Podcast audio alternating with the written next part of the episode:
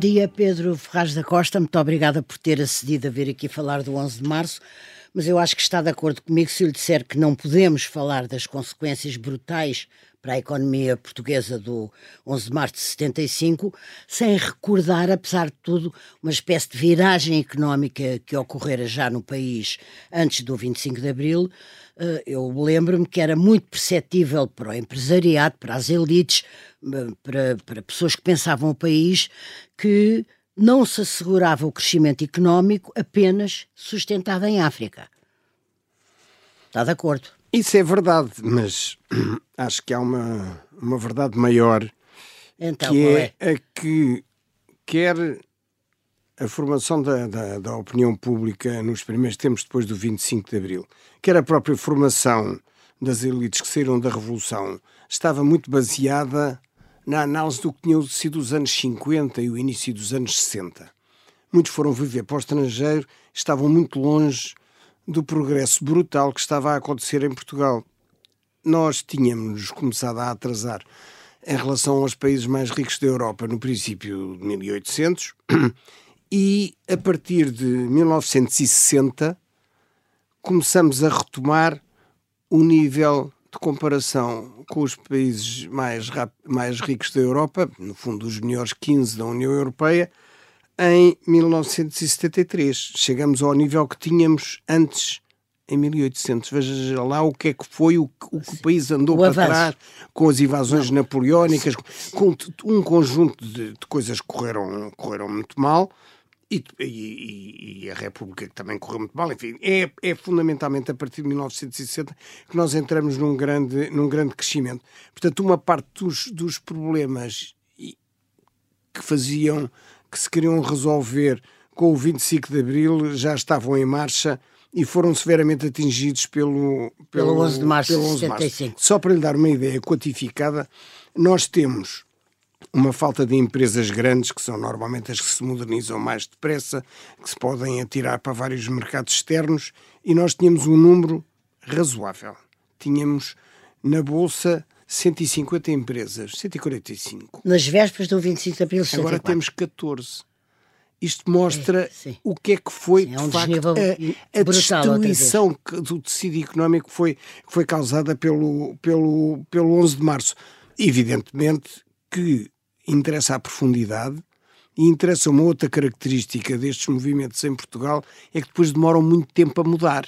Nós não nos podemos esquecer que o Mitterrand em França nacionalizou a economia em 81 é, é, é no, no, no mandato seguinte privatizou, privatizou as empresas. Arranjou um, um primeiro-ministro menos virado para a esquerda e fez porque percebeu que a França eh, ia Sim. por mau caminho.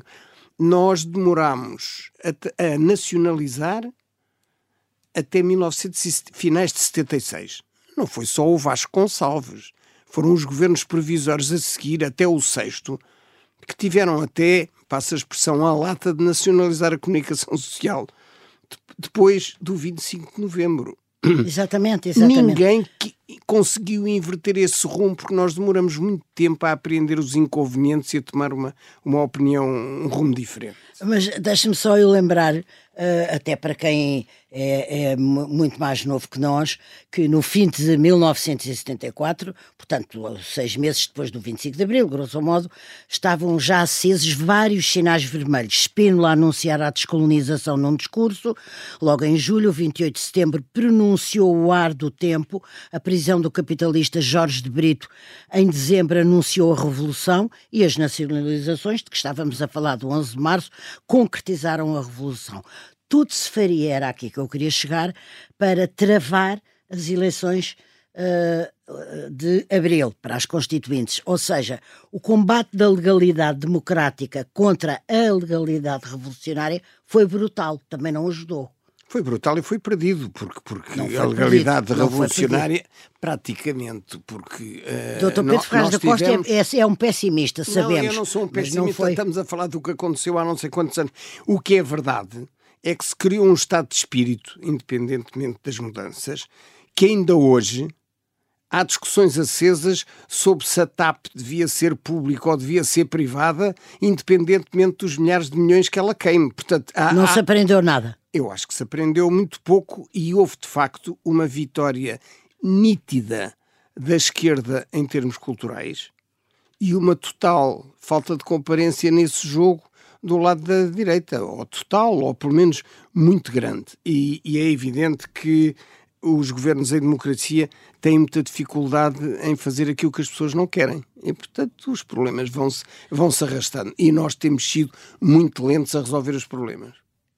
Agora lembra-me, uh, vou formular a pergunta assim, uh, em função do que acabou de me dizer. Oficialmente, a culpa das nacionalizações foi do Partido Comunista. E a responsabilidade? Não é a mesma coisa, como sabe, culpa e responsabilidade. Não, não foi é. Desse, foi desse, dessa espécie de mentalidade uh, que tem vindo a descrever uh, ou dessa que, caracterização. Eu acho que foi muito e a partir de uma certa altura foi, foi, foi a fuga das pessoas, porque independentemente das nacionalizações, logo em finais de 75 o Estado chamou a si a responsabilidade, no início de 75, chamou a si a responsabilidade de intervir uh, na gestão das empresas. E, portanto, houve muitas empresas que não tinham dimensão para ser nacionalizadas, mas que foram intervencionadas. E, portanto, os dirigentes passaram a viver numa situação de medo, saber quando é que eram postos na rua, no fundo. E, portanto, houve, houve muito, pouca, muito pouca resistência. E, e resistência organizada do lado da direita não houve praticamente nenhuma, porque mesmo o CDS, com algumas ligeiras exceções, na discussão da Constituição de 1976, acabou por, artigo a artigo, aprovar quase tudo aquilo que depois mas teve que ser alterado. a Constituição. Votou contra, mas quer dizer, Sim. foi um voto simbólico. Sim. Eh, eu não diria gratuito porque é desagradável, mas Sim. não teve grandes consequências. Uh, como é que, então, uh, está a falar uh, de partidos, como é que explica a, a, a pressa uh, ou a concordância dos partidos e das suas lideranças em aparentemente se integrarem tão velozmente no ar do tempo. Foi, foi essa, esse medo uh, de que, ao qual aludiu, uh, alguns tinham a convicção de que era assim, foi uma questão de pura sobrevivência Está-me a descrever um quadro houve, houve, houve uh, difícil e pesado. Sim. E eu agora estou-lhe a falar de como é que acha que uh, os partidos não viram, as suas lideranças não.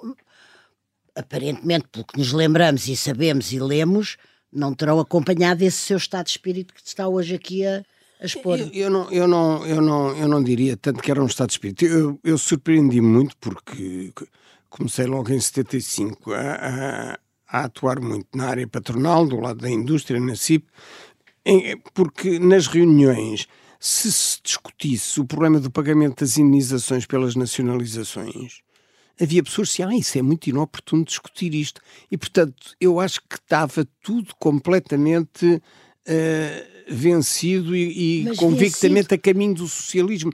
As pessoas. Uh, o que é que como... aconteceu vencido? Porquê? Por medo? Por, uh, pelo efeito. A barragem da informação. Uh, nós somos um país com uma literacia financeira muito fraca. ainda hoje os inquéritos mostram isso. Aliás, uma boa parte da, nossa, é da nossa classe política também detesta matemática e tem pouca, poucos conhecimentos de economia. E, portanto, acharam que, as pessoas acharam que era, que era assim, que de facto íamos ter. Foi uma espécie de um maio de 68, porque aí também. Mas geral. Geral, com certeza. Sim. Geral. Aliás, eh, o, o domínio que o PC e a esquerda mais radical conseguiu nos meios de comunicação é, é, um, é uma coisa surpreendente quando, quando nós vimos agora, e em boa parte ainda, ainda existe, nós temos órgãos de comunicação, alguns até ligados a, a entidades patronais fortes, que são praticamente de extrema esquerda e subsistem dessa Está maneira. Está a falar de hoje? Hum? Está a falar de, de hoje, hoje, agora, Estou... sim. Sim. Sim. Hum, portanto, no fundo, está-me a dizer que houve um país que se entregou, uh, um país e os seus, os portugueses, que se entregaram numa espécie, ou que tomaram um barco, uh, é como se me estivesse a dizer que tomaram um barco que ia por um caminho que não, que não só não era o mais certo, ou aquele que devia ter sido, como deixou consequências e estragos, é isso? É, e é, é principalmente, eu... eu... acho que as pessoas não interiorizaram na altura uh, que o voto era, era, era uma arma muito importante e que, e que, poderiam ter transmitido um sinal diferente nas sucessivas eleições. Uh, quase que dá a ideia que as pessoas tinham medo que alguém visse o que é que, o que, é que estavam a votar nas primeiras eleições em cada cabine de voto. E o o que, o que, o que depois se verificou foi que nós fomos sucessivamente tendo um, uns resultados eleitorais mais equilibrados e mais parecidos com o que acontece nos outros países. Não, com uma democracia ocidental e um é... Estado de Direito e, um, e uma democracia pluripartidária. Exatamente, que, mas o que é certo é que nós conseguimos com, com, com a revolução que tivemos em, em, em 74, seguir um, um caminho muito pior para a economia e para o desenvolvimento futuro do país do que, por exemplo, a Espanha. Conseguiu fazer uma transição sem ter Mas uma o revolução. ponto de partida Está-se a esquecer que havia um império e, que, e uma guerra que durava há 13 anos e o ponto de partida era totalmente diferente. Não, não, eu, eu, não, eu, não, eu, não, eu não me estou a esquecer disso. Tudo isso devia-nos ter levado a tomar decisões com uma reflexão mais profunda, porque os espanhóis não tiveram que receber um, quase um sexto da população em, sim, em três semanas, como, como, como aconteceu aqui. E que foram integrados, sim. E que foram integrados sim, com, sucesso, sim, com sucesso e, e contribuíram muito para o crescimento que houve É verdade. Mas eu queria, eu queria voltar aí atrás porque não, não se pode, eu, eu não posso, uh, e portanto queria ouvi-lo, uh, não posso esquecer que.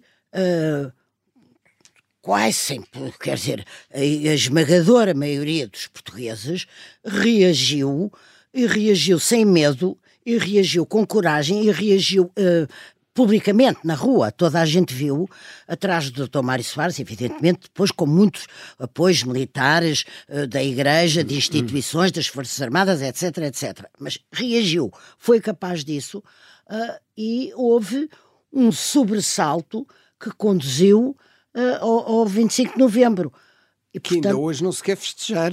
E que ainda hoje não se quer festejar, mas isso já lá vamos. Mas, portanto, não, não o ouvi, apesar de tudo, com essa descrição que fez de uma certa forma mentes, de uma certa mentalidade ou forma de ser, uh, da maneira como os portugueses se instalaram uh, no tal navio que, não, que, talvez não fosse na melhor di direção, sem que ninguém fosse dizer ao capitão que não era por aí. Mas houve um momento em que o país esteve junto e unido, quase, quase, quase todo ele, para contrariar um estado de coisas.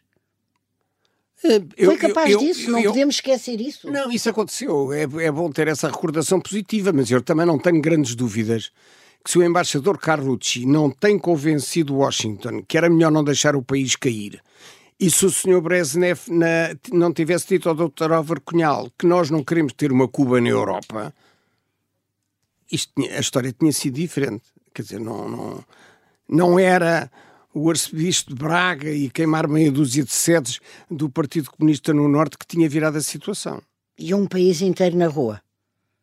E um líder político que se internacionalizou é, sim, e Mário é, Soares. É evidente que, que, se criou uma, uma, uma, uma oportunidade e que houve, houve, países que nos ajudaram muito. Eu vivi isso diretamente, lembro-me lembro dessas houve coisas. A Internacional lembro... Socialista e outros, e a França, e sim, sabemos a Alemanha isso, principalmente. A Alemanha principalmente. Em, em, em termos de, de marcos alemães ainda na altura que eram muito Sim. necessários, porque não, não havia dinheiro para nada. Não havia dinheiro para nada, mas havia um país que queria, é isso o que eu quero, e já passamos por hum. outro tema, que queria que ficasse claro que não, que não se pode omitir nem pôr num, num entre parênteses hum. modesto que houve um país que desceu à rua e, e mostrou não queremos isto.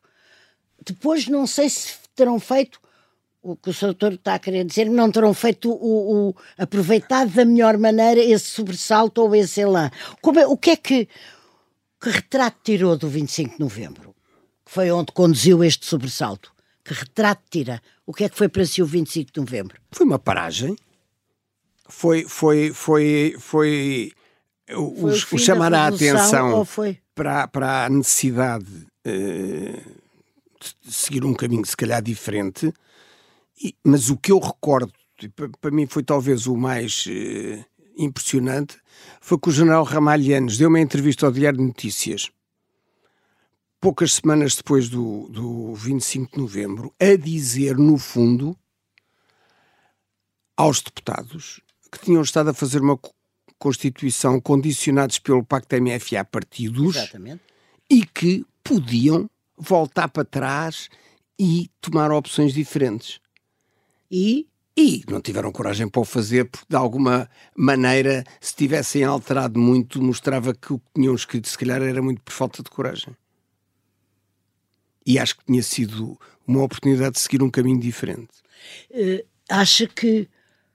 Uh, então, tenho que lhe perguntar assim: uh, na sua perspectiva, o, o 25 de novembro que repôs o 25 de Abril e sem o qual o 25 de Abril não, não, não teria sido possível aquilo que se pretendeu com o 25 de Abril, que eram os 3 Ds, um, o democratizar, desenvolver e descolonizar, um, foi incompleto, é o que me está a querer dizer. Não, não foi incompleto nem, nem completo. Havia, havia objetivos diferentes nas diversas forças. Sim, sim nas diferentes forças, quer dizer, desde os anos 60, que, por exemplo, uh, os, os, os, líderes das maiores empresas económicas achavam que não se podiam desenvolver sem resolver o problema da, da descolonização. Eu vou citar só um facto. Nós assinamos um acordo comercial com a União, com a CE, na altura, em 1972, que vigoraria até 85 e que não era igual aos outros acordos comerciais porque no fundo ficava a aguardar até 85 que nós resolvêssemos o problema das colónias. Portanto, para quem estava muito metido nas atividades internacionais, era muito evidente que Portugal não tinha quaisquer condições de resistir à pressão internacional no sentido da descolonização. E, e, isso uh, marca essa viragem, uh, eu, eu, eu, recordo que, que, que a CIPT, que eu, que eu era membro da direção na altura, foi a primeira entidade a pedir publicamente a adesão à Comunidade Económica Europeia. Porque a primeira, a primeira entidade privada, não é pública, não, a pedir claro. a adesão. Porque nós achamos que a adesão era um seguro de vida para a atividade privada. Claro. E, e, e fizeram-no quando? Lembra-se exatamente? É, eu, eu acho que, que, que, é, que é em, em 1976. Sim. Quem era o presidente o, da era, era, era o António Vasco de Melo. Vasco de Melo. E, e, reuniram e acharam que tinham que, Sim. que, que, que pedir isso. Exatamente. Muito bem. Vamos fazer é, aqui. É, que é pedido esse foi transmitido ao Dr. Mário Soares, que era há muito tempo a pessoa que obviamente podia fazer isso. E que podia fazer isso como fez. Da República Socialista passou-se para a entrada na CE, uh, era um seguro político, já me deu a entender, uh, era também uma necessidade económica, era uma espécie de solução global para os problemas. Vamos desenvolver aquilo de que estávamos a falar uh, antes desta breve pausa. eu acho que tinha sido feito antes do 25 de Abril, mas tinha sido completamente esquecido o, o, a, a, análise e as conclusões que se tiraram do segundo Congresso da Indústria, que foi em 1957, salvo erro, em que, na sessão final, o, o Ministro da Presidência, que era, que era o Marcelo Caetano, tinha anunciado a necessidade de acabar com as substituições de, importação, de importações e lançar um setor industrial muito virado para o exterior. É na sequência disso que nós assinamos o, o, o acordo com a, com a EFTA, de que fomos fundadores em 1960, somos subscritores do acordo de tarifas da, do GATT e fazemos o acordo com a União Europeia, o acordo comercial em 1972. Tudo isso era, no fundo, uma integração económica pois, nesse, espaço, nesse espaço europeu e, e, e, é isso que se vai fazer. As negociações demoraram imenso tempo porque foi uma altura em onde a Europa estava em estagnação e com inflação elevada e com grandes dúvidas sobre o, o que é que devia ser o caminho, o caminho do futuro entre a França e a Alemanha, como, Sim, como, como, sempre. Como, é, como sempre. Exatamente. Depois acabamos de entrar praticamente 10 anos depois da, da, da negociação e isso correspondeu a um, a um período bom, porque nós. Em, Estamos a falar de que ano? Estamos a falar a partir de 86. Sim, Portanto, nós exatamente, a pronto, sim. de 76 até 86. Sim. Perdemos, nessa altura, um período de grande recuperação da, da, da economia internacional, dos anos 80, eh, porque, porque ainda não estávamos dentro e porque tínhamos um conjunto de problemas, nomeadamente financeiros, para, para resolver internamente. Mas eh, o, o período que vai desde a entrada, que é em 86, Sei, sim. até 2000, é uma das épocas de ouro da economia portuguesa, onde nós voltamos a crescer quase tanto como se tínhamos crescido até ao, ao 25 de Abril. Portanto, há a época de ouro da parte final do Marcelo e depois há a época de ouro dos, dos governos de maioria absoluta do Cavaco. Sim. Ah, mas do Cavaco. Eu acho uma certa graça porque eh, ninguém se esqueceu que a CIP e o seu então presidente na altura, Pedro Ferraz da Costa, com quem tenho o prazer de estar agora a falar, combateram o cavaquismo, combateram mesmo, embora depois vindo a reconhecer, cito, que tinha havido um todo global que fazia sentido. Citei. Uh, e também não apreciaram o modus faciendi, a maneira como for, foi processado o, o, uh, as, as, uh, o processo das privatizações, passa a redundância. portanto, acho graça agora dizer-lhe que o período de ouro da economia foi o cavaquismo. Não, eu, eu acho, acho, acho, acho graça e, e poderá ter graça, mas o que acontece é que crescemos mais nessa altura, comparado com um período em que crescemos miseravelmente. Portanto, era. era Tem que ter era, isso em conta, era, sim. Era preciso ter isso em conta. Mas eu acho que podíamos ter crescido muito mais. E já lhe vou dar uma, uma, um exemplo disso. Mas gostava de dizer que uh, os aspectos com que nós estávamos uh, contra em relação ao, ao, cavaquismo. ao cavaquismo era uma excessiva intervenção na economia e uma incapacidade de negociar com o setor privado o rumo que nós devíamos seguir. Isso é uma, era um, um isolamento e um autoritarismo de Estado que não era Mas é uma muito coisa típico. que dura até hoje, é um pequeno parênteses Não, não, dura até o- hoje. eu dá a ideia que os portugueses gostam disso. Eu, não- eu não, não deixo de falar no assunto, mas, mas as, as pessoas acham que ah, deve ser, se calhar, o Primeiro-Ministro a decidir as carreiras da TAP e os horários dos comboios e, enfim, um- uma data de, de coisas eh, dessas que para mim não fazem, não fazem sentido nenhum. Onde é que foi de facto a grande luta? Foi em relação ao problema das imunizações. Nós destruímos quase 50% do tecido económico da economia portuguesa Depois do 25 de Abril. com as nacionalizações, o 11 de Sim, março. sim, sim, com- que é disso que estamos a falar. ficou, é ficou por resolver porque as pessoas foram desapossadas das coisas. Em França, foram nacionalizadas em 81, receberam as indenizações pouco tempo depois e foram fazer outras coisas com esse dinheiro. Aqui não, as pessoas foram roubadas. E nós perdemos essa capacidade de iniciativa e essa experiência empresarial.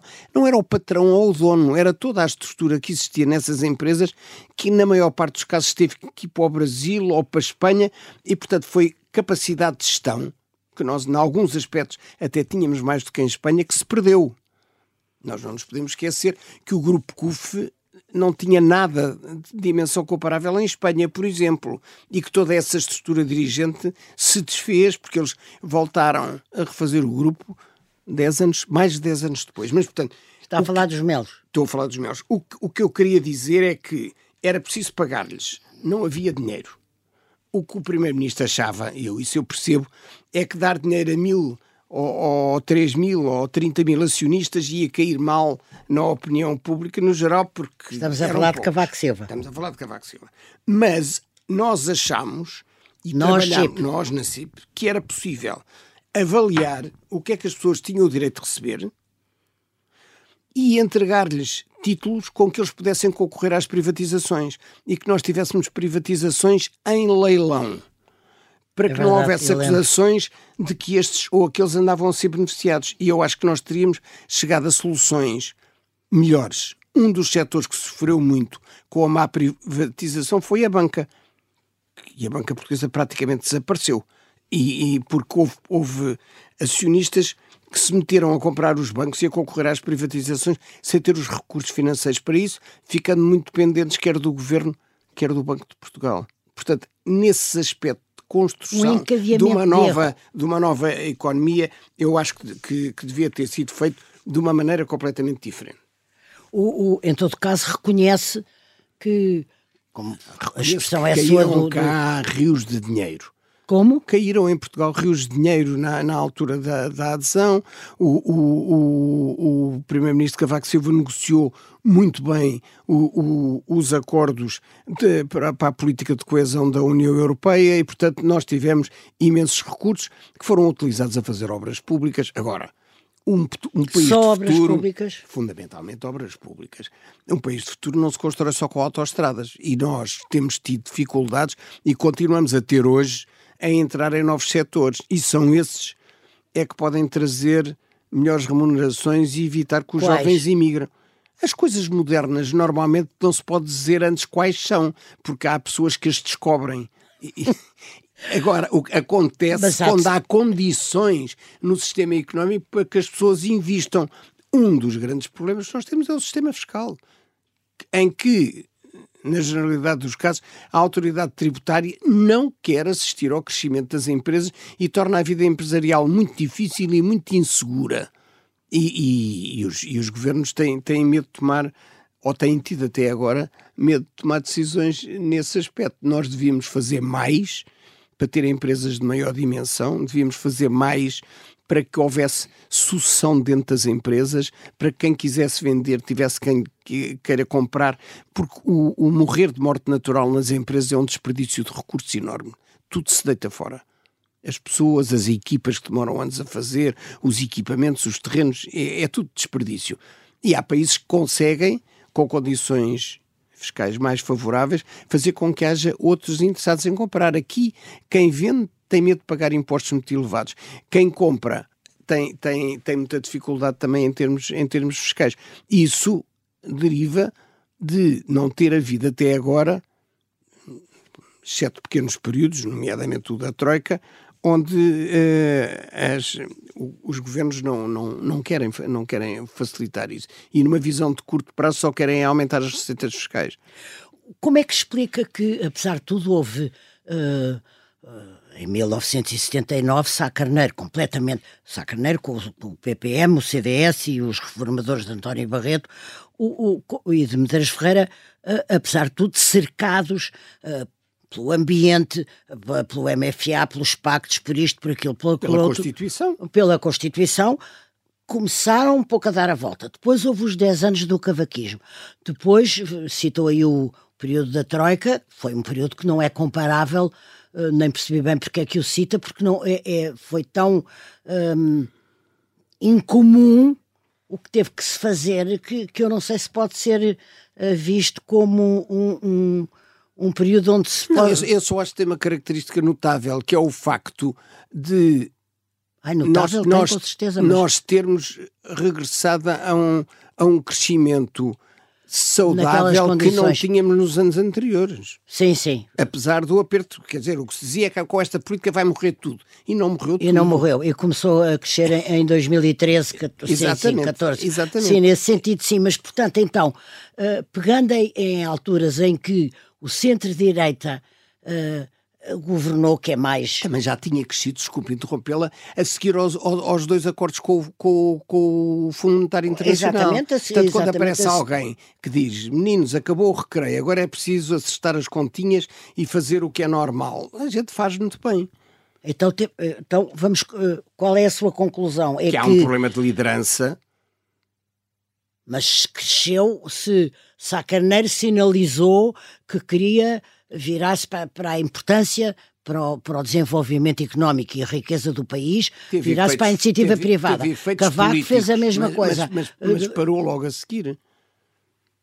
Quer dizer, os, os, os governos de, de Balsemão logo a seguir já são Uh, já é um governo cercado pela esquerda e pela Constituição e, e imensas dificuldades. Eu lembro dele ter anunciado as, as, as, medidas que era necessário tomar e começou, salvo erro, com a extinção da luz ou qualquer coisa, nunca mais conseguiu discutir assunto nenhum a única coisa que fizeram foi a extinção do Conselho da Revolução. Estava prevista de, estava prevista Sim, mas de, fizeram, de início. Mas fizeram. Sim, era, era o que faltava que não fizessem. Nós não podíamos estar na União Europeia com um Conselho da Revolução.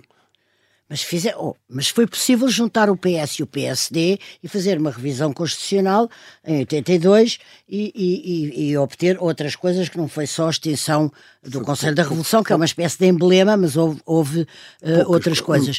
Um, portanto, o seu, o seu olhar é de uma forma geral um, negativo ou, ou, ou, pouco afável, uh, pouco simpático, pouco generoso para eh, este, estes o modo como se encarou, pelo menos de um ponto de vista económico, que está ligado com o desenvolvimento do país, que é o Sim. que se pretende, eh, sobre estes 50 anos, não é um olhar amável.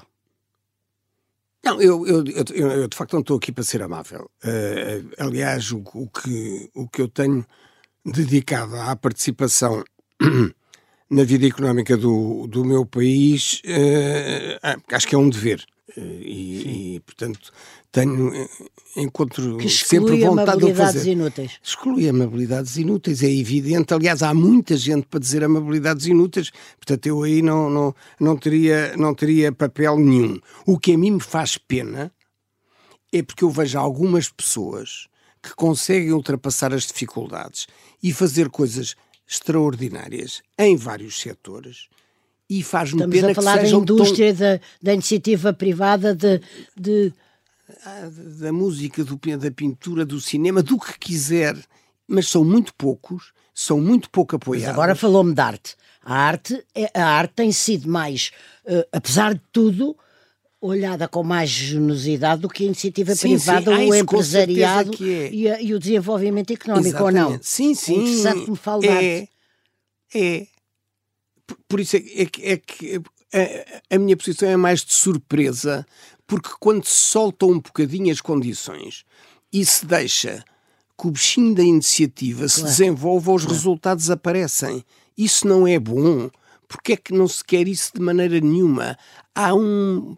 Parece que um medo que se desenvolvam coisas maiores e com outra dimensão. É Isso era bom para nós. É muito interessante porque está-me a falar uh, de uma coisa à qual não se atribui de facto importância, que é uh, olhar para um ser humano e dotá-lo uh, de meios para que justamente essa possibilidade intuitiva, às vezes mais que racional, ou mais racional que intuitiva, de, de provar que a iniciativa Val não tem sido cuidada nem olhada com, com sequer como. Com um mínimo. Quer dizer, nós temos um sistema educativo muito mau.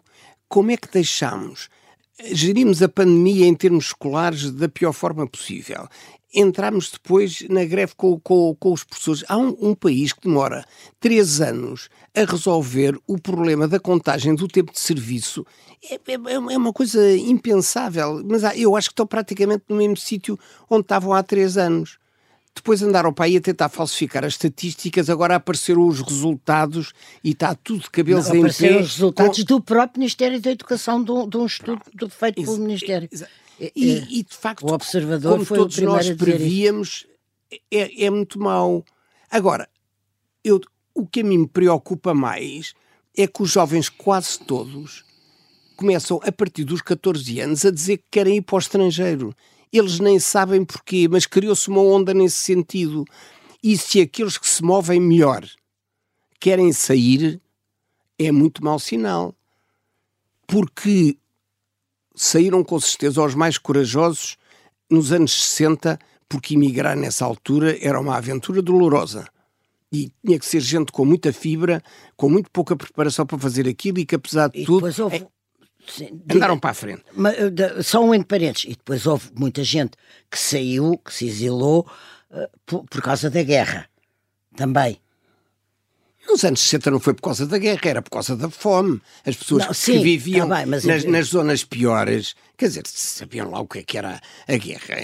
Entravam num, num quartel quando eram, quando, quando Sim, eram chamados, recrutados, não faziam a mais pequena ideia Sim. onde é que era Angola, sequer. Não, não, não, não, era, não, não era isso.